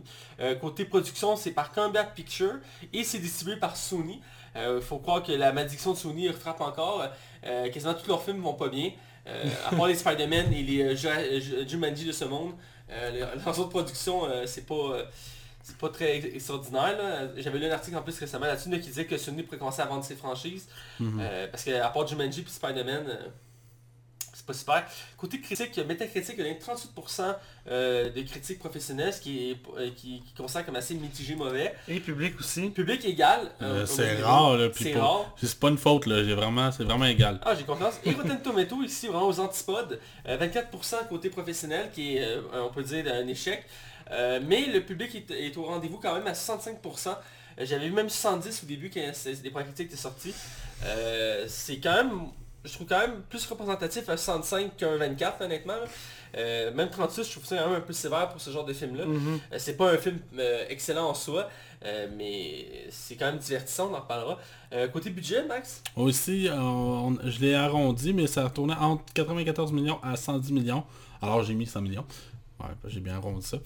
Fait que c'est ce que le film a coûté. Actuellement, pour son premier week-end, si on parle vraiment mondial, euh, le film a actuellement rapporté 110 millions. On parle pas d'une catastrophe, mais on parle pas non plus d'une réussite, vraiment. C'est suffisamment pour peut-être mettre la franchise au placard, malheureusement. Ou la, la transformer en CTV, ou euh, ils ont déjà fait une série animée qui avait très pogné à l'époque. euh, Peut-être un reboot vraiment adapté sur comme le ton de la bande dessinée qui est très dark, là, qui est vraiment loin d'être drôle. Ben, c'est ça que j'ai ajouté, c'est basé encore une fois sur l'univers de la BD qui à la base est très sombre et très violente. Là. Euh, dans la BD, ils n'ont pas un truc pour effacer la mémoire, ils te tuent littéralement pour pas que tu saches ce qui s'est passé. Euh, c'est très sombre comme univers. Euh, puis à la base, c'est deux agents blancs, c'est pas un duo blanc-noir. Mhm. Euh, ils ont- c'est le réalisateur du premier Men in Black qui a modifié ça parce qu'il voulait absolument Will Smith dans son film. Euh, Ce qui a été une bonne idée, ben, ça a vraiment marché. là. Ouais, ça a vraiment marché. Et pour anecdote, à la base, c'était censé être lui qui faisait Robin dans euh, Batman et Robin. Il était censé euh, jouer le, le personnage de Will Smith. Ah ouais, moi c'est pas ça que j'ai vu moi pour le premier. C'était censé être de- un des acteurs de Friends. Euh, lui qui fait Russ. Ben, il était en liste aussi, mais le, le, premier, le favori, c'est parce qu'il a refusé le rôle. Ah, ça mais, se peut, mais... si tu vas sur la page Wikipédia euh, de Men in Black 1, euh, tu peux voir qu'il y a d'autres acteurs pressentis pour faire euh, l'agent J. Puis juste avant qu'il choisisse Will Smith, c'était euh, l'acteur que je vous parlais qui faisait Robin avant, Ouais. que je sais pas son nom, mais il était très populaire dans les années 90, puis là il a, il a disparu un peu de nos écrans. Euh, mais c'est le réalisateur qui a volontairement choisi Will Smith, euh, euh, les producteurs voulaient pas l'avoir à la base. Euh, puis il l'a choisi, puis c'était vraiment un succès pour ça. Et bref, pour revenir à ce film-là, qui est encore une fois basé sur ses BD, mais reste toujours dans le ton euh, humour, même s'il est quand même plus sombre que ses précédents un plus. Ah, c'est ça, Da- je, juste, excuse-moi, je Ah, te coupe 30 secondes.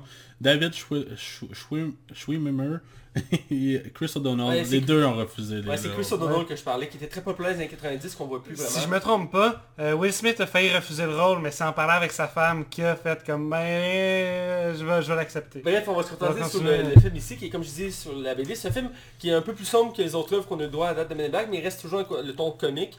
Euh, L'histoire, eh bien, c'est un spin-off, donc ça se passe dans le même univers.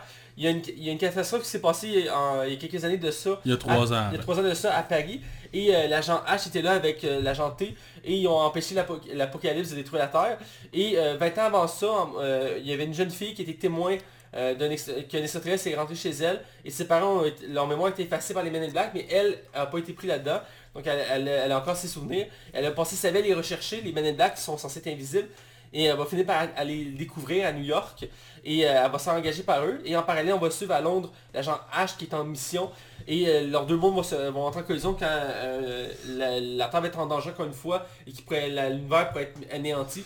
Et elle va, elle va se rendre à Londres et aider l'agent H à résoudre cette crise-là. Et ils vont devoir affronter de nouveaux ennemis.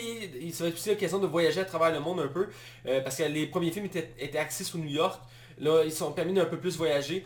On va entre autres à Londres, mais aussi à Marrakech, entre autres, euh, pour voir du paysage. Mhm. Ce que je trouve quand même vraiment bien euh, pour euh, une bouffée d'air au film. Et comme je dis, il y a un nouveau duo qui est joué ici par Chris Hemsworth et euh, Tessa Thompson, euh, qui font un nouveau duo, un, un peu comme à l'époque, on avait le mentor qui était joué par euh, Tommy Lee Jones, c'est ça hein? Ouais, Exact. exact.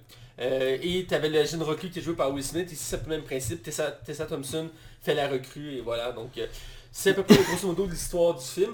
Je vais entendre votre avis. On va faire un tour d'horizon. Je vais commencer avec Max. Euh, moi, j'étais lui qui avait quand même le plus hâte, je pense, dans les trois. C'est comme moi qui a comme poussé pour qu'on aille voir le film. Parce que c'est une franchise que j'aime beaucoup. Si on enlève l'exception du 2, que je trouve Qui se parler régulièrement. qui est vraiment une catastrophe sur tous les points.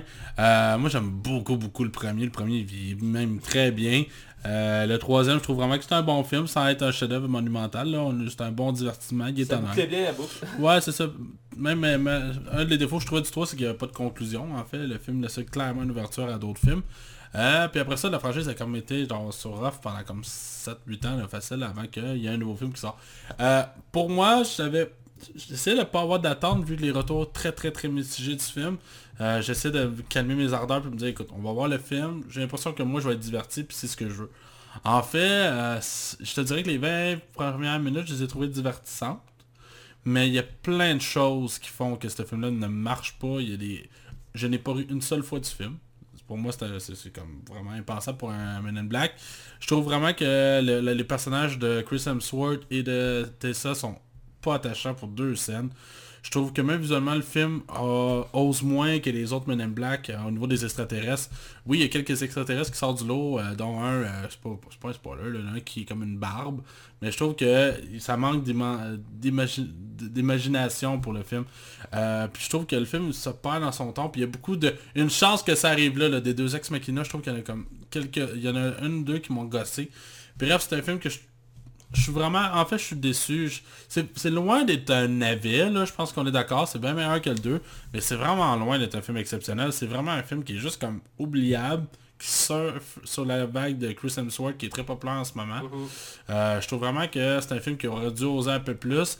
En plus, comme je disais tantôt, il était censé avoir un thème sur le racisme, puis c'était envers les extraterrestres. Finalement, il y a quelques petits passages qu'il mentionne, mais c'est tellement de surface que c'est complètement oublié, puis tu peux même passer à côté. Pour moi, c'est juste comme... C'est pas un échec monumental, mais c'est juste comme une déception. Ok, je laisse aller les gars. Vas-y, Hugo. Ben, j'ai bien apprécié le film. Euh, j'avais été intrigué par les bandes annonces. J'avais, oui, j'avais un peu hâte d'aller le voir. Euh, c'est- je trouve que c'est pas un échec, c'est pas une réussite. Je suis comme un peu max, pas mitigé, mitigé, mais comme c'est un bon divertissement. Puis euh, j'ai j'ai bien apprécié euh, euh, mon moment au cinéma. Euh, pour ma part, euh, c'est drôle parce que récemment j'avais tombé sur une vidéo sur euh, YouTube sur les Men in Black qui parlait de la CTV et que l'univers était beaucoup plus sombre et il comparait avec la BD tout ça. Et j'étais curieux de voir un univers plus sombre des Men in Black, voir à quoi ça pourrait ressembler au grand écran.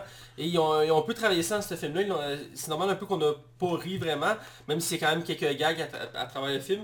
Ils ont voulu rendre ça un peu plus porté sur le côté sombre parce que c'est une univers qui est très sombre à la base. Mais C'est tellement coloré. Euh, ben, c'est coloré mais en même temps c'est sombre comme univers. Euh, mais c'est- je pense qu'ils voulaient comme renouveler la C'est saga. quand même des hommes en noir. Fait que comment Ouais, je que sais, mais tous les extraterrestres sont multicouleurs. là, Ouais. tu sais, je veux dire. Mais euh, mon point c'est que dans le fond, euh, ils voulaient renouveler la franchise d'une certaine manière. Là, ils ont choisi le spin-off, mais en même temps ils voulaient montrer une nouvelle image de l'univers des Men in Black. De ce sens-là, je trouve ça quand même, c'est quand même bien.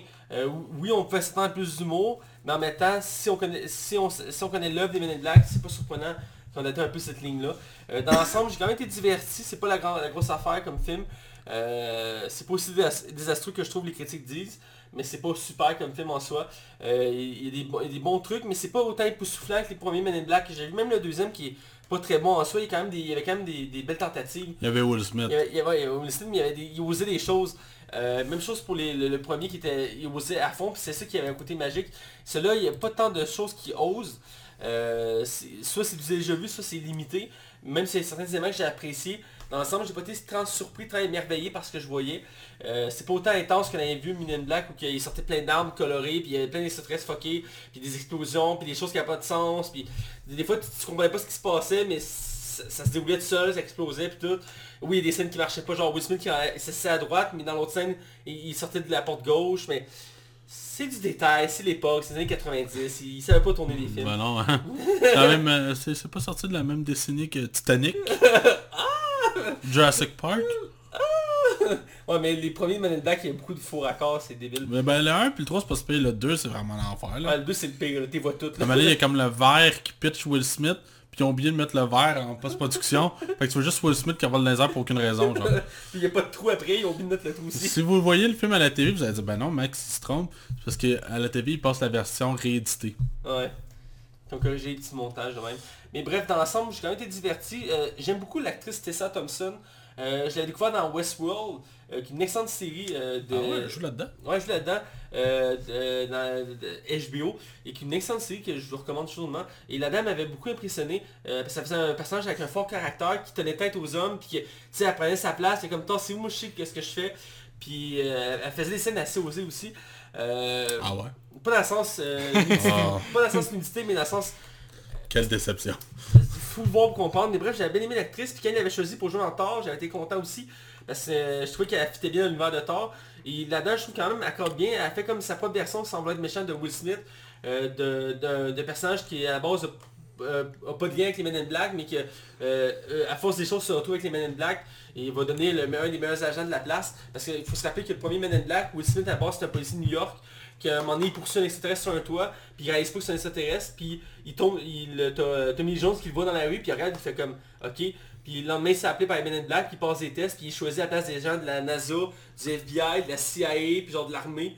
C'est lui qui choisit, puis tu sais, c'est tous les meilleurs soldats de la- de- du gouvernement, puis il choisit un policier de New York, c'est un peu le même principe ici, même si c'est fait avec moins de subtilité. Je sais c'est un truc euh, qui t'a un peu énervé de- du personnage. C'est plus euh, mon ami qui était avec nous autres, ça l'a gossé là. Mais bref, moi j'ai quand même beaucoup aimé l'actrice. C'est sûr les personnages, ils, ont- ils sont pas vraiment développés dans le film. Il y a un peu de flashback au début, mais c'est très survolé, ce qui est un peu dommage. Ça nous empêche de nous attacher au personnage en soi. Euh, mais ça reste bien. Mais ce qui m'a énervé le plus du film, entre autres, c'est le personnage de Chris Hemsworth. Euh, ils ont encore, il y a le même problème que dans Ghostbuster, euh, parce qu'ils jouent dans le dernier Ghostbuster. Ils l'ont pris parce qu'il a une belle gueule, puis ils font plein de gags sur le fait qu'il a une belle gueule. Euh, c'est c'est la plupart des gags dans le film sur, le- euh, sur le personnage de Chris Hemsworth, qui est l'agent H, c'est sur le fait qu'il est beau. Euh, au début du film, on est- il y a une scène, c'est la première fois qu'on le voit, il, il est mis au ralenti parce qu'il y a une qui a le pouvoir de mettre ça au ralenti. Fait que tu vas arriver comme au ralenti comme... oh, Ouais, il se veut comme l'agent parfait là. Ouais, pis tu sais, il est super beau pis tout, pis ils font plein de défenses qui est super beau, pis toutes les filles trippent dessus, pis genre, lui il aime ça faire le party pis tout, mais en même temps c'est le meilleur agent parce qu'il il est parfait, il a le corps parfait, le- les yeux bleus, la gueule carrée, moi je suis Chris Hemsworth, tu sais. Puis euh, d'ailleurs c'est drôle le parallèle parce que euh, Tessa euh, Thompson a, jou- a joué avec son frère dans la série Westworld, puis elle joue avec lui dans euh, là-dedans, en tout cas, drôle de parallèle. Mais bref, ça m'a énervé le fait qu'il rappelle à chaque, comme 10 minutes qu'il y a une belle gueule, puis que c'est le fait qu'il soit beau puis tout. Puis même à un moment donné, j'étais comme ok, il va coucher avec la Tessa Thompson dans le film, mais euh, au moins ils sont pas rendus jusqu'à là, mais bref. Euh, Ouais, il n'y a pas de romance dans le film, vraiment. Non. il y a pas vraiment de romance. C'est- ça tension, mais... J'ai aimé, j'aime aimé ça qu'il n'y ait pas eu de romance, ça a été trop cliché. Ben, à part euh, au début, mais Même pas. il a quand même couché avec une extraterrestre. on parle entre les deux personnages principaux. c'est Entre les ça. deux personnages principaux, des personnages principaux, non. la twist du film, euh, même au début on parlait, comment je faisais ça? Je m'attendais mais en même temps je m'attendais pas, donc j'ai quand même été surpris pour ça. Euh, mais dans l'ensemble c'est assez correct, c'est pas super, il y a beaucoup de défauts euh, du scénario. Euh, puis il y a Neeson qui... peu présent pour ce qu'il peut offrir. Il aurait pu offrir plus. Ouais, mais faut dire qu'il est en plein scandale, là. Fait que... ouais, puis il y en a qui voulaient le couper au montage. Là, Ouais, c'est ça. Déjà content qu'il soit encore là, là. Mais bref, ouais, et donc ça vaut quand même le détour pour le divertissement, surtout si on aime la franchise Men in Black. Euh, C'est un ajout, mais c'est pas le, c'est le loin, c'est pas le meilleur, mais effectivement, il est pas aussi euh, dérangeant que le deuxième Men in Black qui était truffé de problèmes. La version originale, on parlait ici présent. Donc euh, pour en parler plus en détail, on, on va aller euh, du côté spoiler. Alors allons-y sans plus attendre. Attention, vous rentrez dans la zone spoiler. Attention, vous rentrez dans la zone spoiler.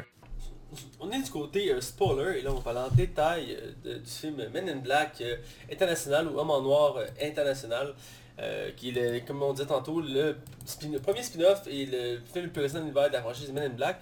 Là on va parler en original, pourquoi le film en soi est pas extra parce qu'il y a quand même pas mal de défauts, mais il y a quand même, en mon sens, quelques idées intéressantes autour du film. Oui, oui, oui. Euh, je pense qu'on commence par s'attaquer euh, au, premier, au personnage principal qui est joué par Tessa Thompson, qui est le, nouveau euh, personnage central que, comme je disais qu'on suit. Euh, ben, je veux un peu votre avis, euh, si vous avez pensé d'elle. euh, on fait un petit tour. Ben, ses origines à la base, là, il y a quelque chose qui me gosse en partant, que ça fait au début, j'ai fait oh. Quand l'extraterrestre va dans la maison puis qu'il fait du bruit, là, je trouve ça comme poche qu'on voit pas l'extraterrestre vraiment dans cette scène-là. On le met de côté puis on voit c'est comme les parents étaient ça. C'est pas tant ça qui m'a vraiment dérangé en fait, c'est plus la scène quand elle monte en haut puis qu'elle croise le fameux extraterrestre puis les agents ils demandent si la petite adore puis finalement je trouve que pour des deux agents de Men in Black ils ont pas fouillé ben ben pour voir s'il y avait possibilité qu'il y ait quelqu'un qui aurait pu voir un fucking extraterrestre. Ils font juste flasher les parents puis ça finit là-dessus. Moi je suis comme Chris, vous avez pas fait votre job là. Tu tu vas t'assurer que la petite adore là, tu sais, en tout cas. Puis, à cause de ça, tu sais, le personnage dans le fond, s'il n'y avait pas eu cette scène là, ben elle aurait comme pas de, de- d'origine si on veut, s'il n'y aurait pas rien pour la starter. Mais direct là, ça me mettait comme. Il y a beaucoup de. C'est pas des faux raccords, mais comment on appellerait ça des, des, des scènes qui arrivent pour que ça arrive là? Je veux dire, Ouais, ouais. ça sonne pas naturel là, tu sais. Euh, Tu sais, cette scène-là, euh, elle sert aussi de lien pour une scène qui arrive plus tard dans le film. Ouais, ouais. C'est quand même pas pire, mais en même temps, oui, t'as raison, les, les agents font pas font mal leur job. Ils vont pas vérifier dans la maison si la petite dort vraiment. Puis ils vérifient même pas si la lionne est encore là. Exact. Faut vraiment mettre en contexte que c'est pas la première fois qu'on voit ce genre de scène-là dans les Men in Black, parce que entre autres dans le deuxième qui est comme le pire, il y a un verre qui traverse la ville au complet, là, je veux dire. Ouais, puis c'est un problème dans le film, on va te le dire. Mais tu sais, refais pas les mêmes erreurs, là. Non, ils font pas les mêmes erreurs, mais tu sais, c'est pour montrer que ces Men in Black sont pas parfaits, là, je veux dire. Voilà. Même dans, dans c'est pas le seul moment, à un moment donné, ils font une course poursuite en moto genre, à Marrakech, puis ils Marrakech. font genre clac, clac, clac, puis ils s'en vont. Attends, le reste, c'est pas. elle fait... Ok, faut, faut les flasher. Donne-moi ça, je prends le flashouilleur. Le flashouilleur. Le, ouais, le en- le neurolyseur, mais je pense euh, euh, euh, l'agent G appelait ça le flashouilleur. Ouais. Bref, euh, fait qu'elle elle fait juste comme tchac, tchac, tchac. Puis après ça, ils font la course poursuite, mais ils font plus. Non, c'est ça, il flash, il flash pas comme le reste du monde qui, qui voit tout. Tu, tu vois vraiment le monde qui se passe puis qui regarde la moto. J'avoue que ça, c'est quelque chose qui... Parce que je pense qu'il aurait été quasiment plus habile de pas faire cette scène-là où qui flash tout le monde, puis laisser ça comme ça parce qu'on se dit ah ben les, euh, la, MIB vont avoir un flash spécial qui vont comme la, la New York c'est la, la tour euh, La Statue de la Liberté. A y en a un fait que tu dis ah ok ben, mais non là à la place ils ont décidé de le montrer fait que ce qui rend un faux raccord dans le film là tu sais Ouais. c'est c'est maladroit là c'est vraiment maladroit là Euh, C'est c'est très maladroit en fait, ouais. Euh, pour, ma, pour ma part, oui, effectivement, j'ai trouvé ça... La, la jeune Soleil, je suis un peu d'accord comme vous. Euh, mais en même temps, comme je dis, c'est pas si différent de l'origine de Will Smith dans le premier film, qui est juste un simple flic de New York qui a tombé sur un extraterrestre dans, dans une course-poursuite. C'est un peu le même principe, dans le sens qu'elle va se retrouver dans l'agence, elle n'a pas réel de formation, ils vont la prendre parce qu'elle dit qu'elle n'a pas de vie. mais après ça, elle, elle décide, ah, je vais aller me voir le FBI. Puis elle essaie de faire, ben, pour les, les gars là-haut, euh, les comptables. les comptabilités les finances hein. Non, Finance. encore. Bref, il y a personne au FBI qui comprend, puis elle, au lieu de dire, ben, je veux les hommes en noir, puis au lieu d'avoir complété une genre de formation ou de, de vraiment travailler pour le FBI, elle fait non, je, vais- je vais continuer euh, dans mon petit job in- informatique, puis euh, de réglage de problèmes pour les autres. C'est comme... Il me semble que j'aurais aimé ça voir le personnage entrer au FBI, puis monter les échelons, faire comme... Ouais, j'aimerais ça rentrer pour les Men in Black. Ouais, voir comment, comment tu réussis à rentrer dans le Men in Black, c'est toujours dû au hasard, tu sais. Mais dans le premier film, on le voyait, il prenait les meilleurs éléments de chaque branche gouvernementale, puis il leur faisait faire des tests. Puis c'est là que Will Smith il arrive là, puis il y a comme un soldat, un gars de la CIA, un gars du FBI, puis un, un gars de la NASA. Puis ils passent tous les mêmes tests, puis à la fin ils prennent juste Will Smith là. Puis une chance que t'es ça, euh, que Molly, elle a vraiment la mission la plus grosse qui sauve la galaxie comme première mission, dans le sens que il y avait combien de chances que ça arrive en même temps que son arrivée, hein? Ouais. Ça doit être le hasard! Ça- ah mais c'est- un film. Ouais, on peut en laisser là, mais... Oui. Euh, C'est parce que, euh, tu sais, il y a quelque chose qui dit que c'est comme un film de Star Wars, tu te poses jamais de questions sur l'univers.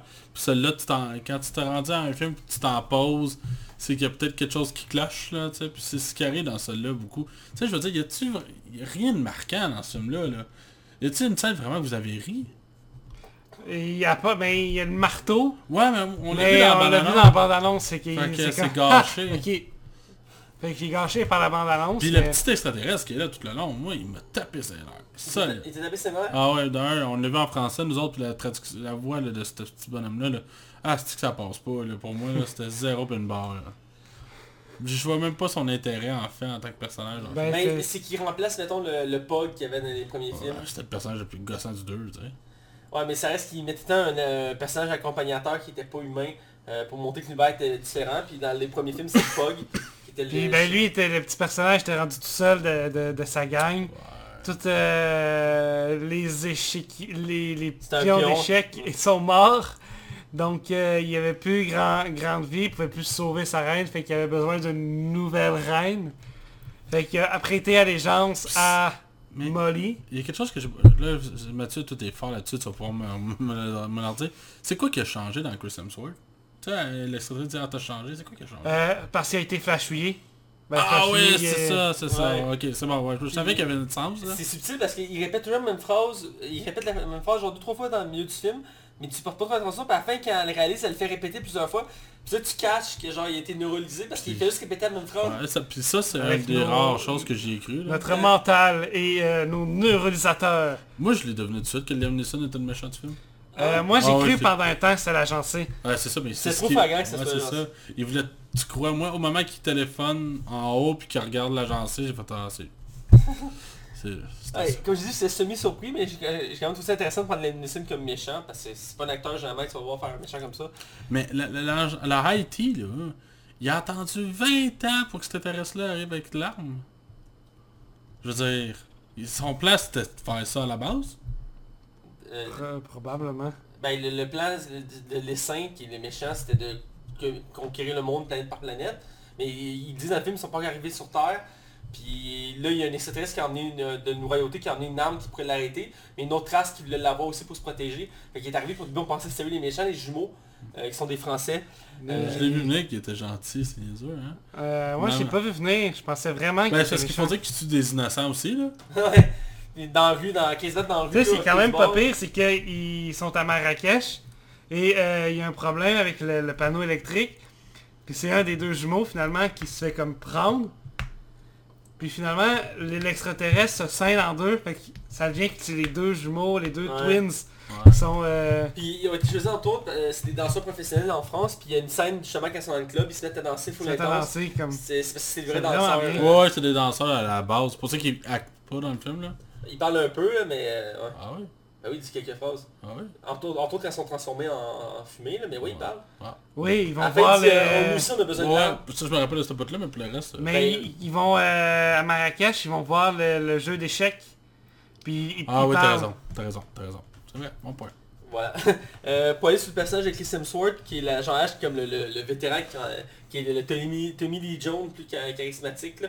Euh, moi personnellement, comme je dis, il me tapait ses nerfs. Euh, parce qu'ils m'ont toujours la, la, la, la belle gueule. Puis en plus, il y a une scène qu'il faut qu'il voit son ex, qui est Risa, qui est jouée par Rebecca Ferguson, qui est une excellente actrice. Euh, et euh, ça, ça montre l'image, comme, ah, tu sais, euh, je sortais juste avec elle parce que, tu sais, on t'a attiré, on... C'est pas une mission, c'est Ouais, dit. ouais, tu sais, c'est- sais, pas, moi j'étais pas un Men in Black, elle était pas une, meurtrière, on était juste amoureux. les- puis il la voit, puis genre il essaie de la cruiser, puis il fait son gars euh, belle gueule, puis tout. C'est pas moi, euh, c'est pas tant ça qui m'a dérangé, je trouve juste que le personnage il est niais, genre. Il est pas. euh, il est comme trop parfait, genre, dans l'ensemble, puis. Qu'est-ce que je. Tu sais, genre, tu réussis pas à t'attacher à ce gars-là, genre. Puis il fait le même défaut que Will Smith a dans ce dernier film. Il joue Chris Hemsworth. Il joue le même personnage qu'il pouvait jouer dans Thor, là, quasiment. là, tu sais. Euh, moi je trouve qu'il ressemblait beaucoup à son personnage de Ghostbuster, dans le sens que... Ben, dans son, son personnage de Ghostbusters, c'est qu'il est vraiment épais. Mais genre épais rare, là. ouais, mais... le gars, il se gratte l'œil, puis il a des lunettes, là. Tu sais, ça te donne une idée. Là, là-dedans, il est juste comme... Il est comme... Je sais pas. mais dans les deux, ils font des gags sur le fait qu'il est beau, là, je veux dire. Ouais, mais c'est un running gag même dans les torts. Fait que, pour moi, ça me dérange. C'est pas ça qui me dérangeait. C'était vraiment plus le personnage en soi. Il y a comme pas de... Tu sais, il y a pas... Il, y a- il manque d'âme, là. Tu sais, il manque... J'ai l'impression que... En plus, là, après ce film-là, Chris Hemsworth a dit qu'il prenait une pause de, carrière pendant un an, là. J'ai l'impression que c'est pas dû au hasard, là. Tu sais, quand tu fais un film que tu crois pas... euh, Ouais. En tout cas, bref, moi, il y a comme plein d'affaires comme ça qui marchent pas. Puis, tu sais, il y a comme plein de... C'est pas des incohérences, mais c'est tellement dû au hasard tout le temps. Je veux dire... Puis, c'est quoi, des, des fois, j'ai l'impression que les personnages sont comme limite des super-héros, tu sais, quand Chris Hemsworth saute d'ascenseur à ascenseur aussi au début du film. Puis, le, le- le fait que Liam Ah. Neeson, qui est un extraterrestre qui veut détruire la Terre, ait de la compassion pour Chris Hemsworth à la fin, j'ai l'impression que c'est comme... Il y a quelque chose pour moi qui faisait comme non-sens, là. Mais c'est expliqué qu'il prenait le contrôle de l'autre de la personne, donc il était toujours à l'intérieur, donc c'est le fait d'aller rechercher le, le côté humain en lui. Parce qu'il était contrôlé par les cinq, et son, son, son habilité c'est qu'il prend le contrôle de toi, tu deviens avec lui. Euh, moi je trouve que c'est quand Ok, même... ah, ok, à la base, Liam Neeson était vraiment un personnage à part entière, puis la Ouais, ouais. bébite s'est incrustée en lui. Ouais. Ok, j'avais pas compris ça, je pensais que l'extraterrestre était là depuis des années. Non, c'est incrusté en... C'est c'est, euh, c'est quand ils ont clair. fait le, le truc euh, à Paris. Au... Ah, c'est là qu'il a pris le contrôle. Ouais, c'est là que c'est ça a pris qu'il a, contrôle. il a réalisé l'autre pour dire que c'est un héros. Ah, bon Dieu, je l'ai pas compris, je suis désolé. C'est correct. Faut dire que t'étais dedans sur ton sel, là, fait que tu sais, ça se comprend. Genre une minute sur, sur 118 minutes, genre. Euh, on est allé sur 118 minutes. Euh, mais oui, euh... Moi, je dors pas pendant Hellboy. j'ai vu ça depuis 30 secondes. Ouais, 30 secondes sur 60 minutes. Genre, mais moi, c'était très mauvais celui-ci. ouais, je sais. Euh, j'ai perdu mon fil conducteur, je voulais dire. Bravo Max. Euh, ouais, ça, on a parlé de, de pas mal d'éléments euh, du, du film. J'ai quand même aimé le, le fait qu'ils font quand même quelques références à la franchise actuelle. Entre autres, il y a un cadre euh, Ouais. dans le bureau de Liam Neeson qui montre euh, la bataille que, que Will Smith et Tommy Jones ont faite euh, dans le, je pense c'est le premier film. Euh, puis aussi, le- il le- on va le pog brièvement au début du film. Ouais, c'est des petits clins d'œil, là. T'as la- le- l'espèce de groupe d'extraterrestres, sont des, c'est des trucs, des petits trucs bruns, Oui. genre haut de même. Là. Ils sortent du métro, fait que c'est intéressant. Pied. Ils sont là dans les 4 films, je Je pense. pense qu'ils sont là dans les quatre films, ouais. Puis c'est comme des images emblématiques de l'univers des Men in Black, donc c'était bien des rappeler qui... qui- Moi, c'est comment elle a découvert les... euh, si on peut revenir sur les... les trou- comment trouver les, les hommes en noir. Emmener à... à- Regarde les... le- le- Les météorites. les, les météorites puis le satellite de la NASA a piraté je pense le Hubble De na- la NASA, là. de ouais. la, de la NASA et euh, elle voit qu'il y a un météorite qui est comme qui fait ça mais comme ça en ligne directe Ouais. qui fait un croche puis on voit un, un article de journal euh, je sais pas c'est c'est quoi qu'il dit Ouais, c'est comme pas- euh, mon ex extraterrestre Qui est un bonhomme vert, là. un bonhomme vert il comme- existe vraiment, il là. existe vraiment. Puis on voit cet article-là, puis on, on le voit apparaître dans la scène d'après, puis il est comme devant un mur. Puis elle fait comme, ok, mais je sais pas, euh, son, son, son genre de GPS dit que c'est par là qu'il faut aller, mais elle voit comme rien pantoute. Puis elle se retourne, il y a des pigeons qui revolent, mais qui passent à travers un mur invisible. Tu sais, ça là-dessus, les hommes en noir pourraient mieux travailler ça là-dessus. Tu sais, faire en sorte qu'on voit quand même les pigeons continuer. Les autres auraient dû le voir venir avant elle. Non, non, Ouais. en fait, ils sont là avant lui, avant elle. Excuse-moi, j'ai rien dit. Ouais, il était là. Excusez, j'ai rien dit. Puis euh, finalement, elle remarque que, ah, ben, il y, a- il y a un panneau, je peux aller voir. Puis là, elle va revoir son gars de taxi, elle fait, suivez-les. Des hommes en noir qui remarquent un taxi jaune qui suit, c'est louche. C'est vrai. Ça faisait partie du, le- du, du fil conducteur pour que tu sais, cette histoire avance. là, mais On a. Siri qui, Ouais, qui, qui fait des Mais, siennes. euh, Mais Moi, une scène qu'on a oublié de mentionner, que je trouvais quand même bien, puis ça faisait, ça faisait référence, euh, surtout dans les premiers films de Men in Black, qui montraient tous les gadgets des Men in Black, c'est quand ils se battent dans la ruelle, ah puis oui. ils sortent des guns un peu partout de l'auto. Ouais. Euh, c'est très Men in Black dans les premiers films, ils en sortaient de partout, ils, ils ouvraient une armoire, ils, en dessous d'un banc, dans le coffre à gants, c'était des gros guns bizarres en argent, qui sont soit très gros, soit tout petits, puis ils ont des formes bizarres. puis Mais ça, je, trouvais... j'ai bien aimé ça. Je trouvais que c'est une affaire qui manquait justement, celle-là. Dans les trois autres Men in Black, t'as tout le temps comme des gadgets cachés à des places inédites. Je me rappelle très bien dans le 2 qu'à un moment donné, ils vont dans un appart où il y a une famille qui vit, puis genre ils ouvrent le mur, genre, Ouais. puis après ça il est flash. Mais il y a comme plein d'affaires de même, puis dans celle-là, c'est pas le cas, genre, il y en a pas, ça. Mais t'as l'auto, comme je C'est disais. l'auto, mais je veux dire, genre, absolument, c'était comme euh, dans le monde réel, dans le sens que Ouais. Mais c'est ça, comme je disais, il manquait le, le tape à l'œil qu'il y avait dans les, les autres Men in Black. Ils ont enlevé le volant aussi PS2. Oui, il y avait Il y avait un volant avec une manette PS2. Oui, je me rappelle. Bizarrement, c'est un film de Sony, ça doit être un hasard. Euh, ok, coïncidence. Je sais pas si tu remarquerais, tous les ordi, c'est les ordi de la VIO. Là. Ok, j'ai pas marqué. C'est l'ancienne marque de Sony de, de PC. Là. Avant, tous les films de Sony avaient des. C'était ça, puis cellulaires, c'était des Sony. Là. Fait que... Puis il y a des effets spéciaux, des fois, je trouve que les extraterrestres, ça sonne vraiment CGI. Surtout quand la scène du genre de poker là, qui joue avec les serpents, la tête de l'extraterrestre, là, qui est comme un gars de la mafia, là, sacrement, ça faisait très 1997, là. euh, c'est assez cool comme scène, mais euh, j'ai pas trop porté attention. Mais je, pens- je pensais que c'était plus du maquillage. Là, mais... Non, non, c'était vraiment pas du maquillage, c'était du CGI, je peux te le garantir. Ok. Euh, Parce qu'ils sont, ils sont assez fous maintenant en maquillage. Je veux dire, Vision dans Avenger, il est fait en maquillage. Ouais, mais c'est ça, mais lui, ça paraissait, là. Ben, mais ouais. En tout cas, euh, puis on va aller à la fin du film, Oui. euh, avec le, le- le combat final qui se passe à Paris, euh, où que tout a commencé dans le fond avec les saints, euh, où qu'on là qu'on a tous, que Liam Neeson est, c'est méchant parce qu'il est contrôlé par les saints, que t'as une scène...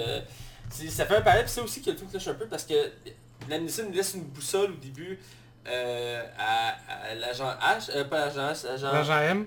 Agent M, merci. Et la boussole était écrit dessus, faut, que tu, faut que tu sois là au bon moment, tout comme ça. Puis là, elle réalise à ce moment-là qu'elle est à bonne place, c'est qu'elle sort le gun, tire, puis elle bute euh, l'essai de l'essai à travers l'univers. Ouais, le gun, justement, là, tu sais, il montre qu'elle elle le met au plus faible, ça crée carrément un Un grand canyon. canyon. Puis là, elle le met au maximum, euh, puis elle détruit comme le- le- le- l'espace, tu vois, avec ça. Comme tabarnak, elle avait pas peur, hein. Ouais, surtout qu'il mentionne que c'est un fusil qui marche avec un, un- un- un soleil, là. Ah Oui, ouais? oui, oui. Ouais. Euh, une naine bleue. Une naine bleue, ouais. Une naine bleue. Ah ouais. Ouais.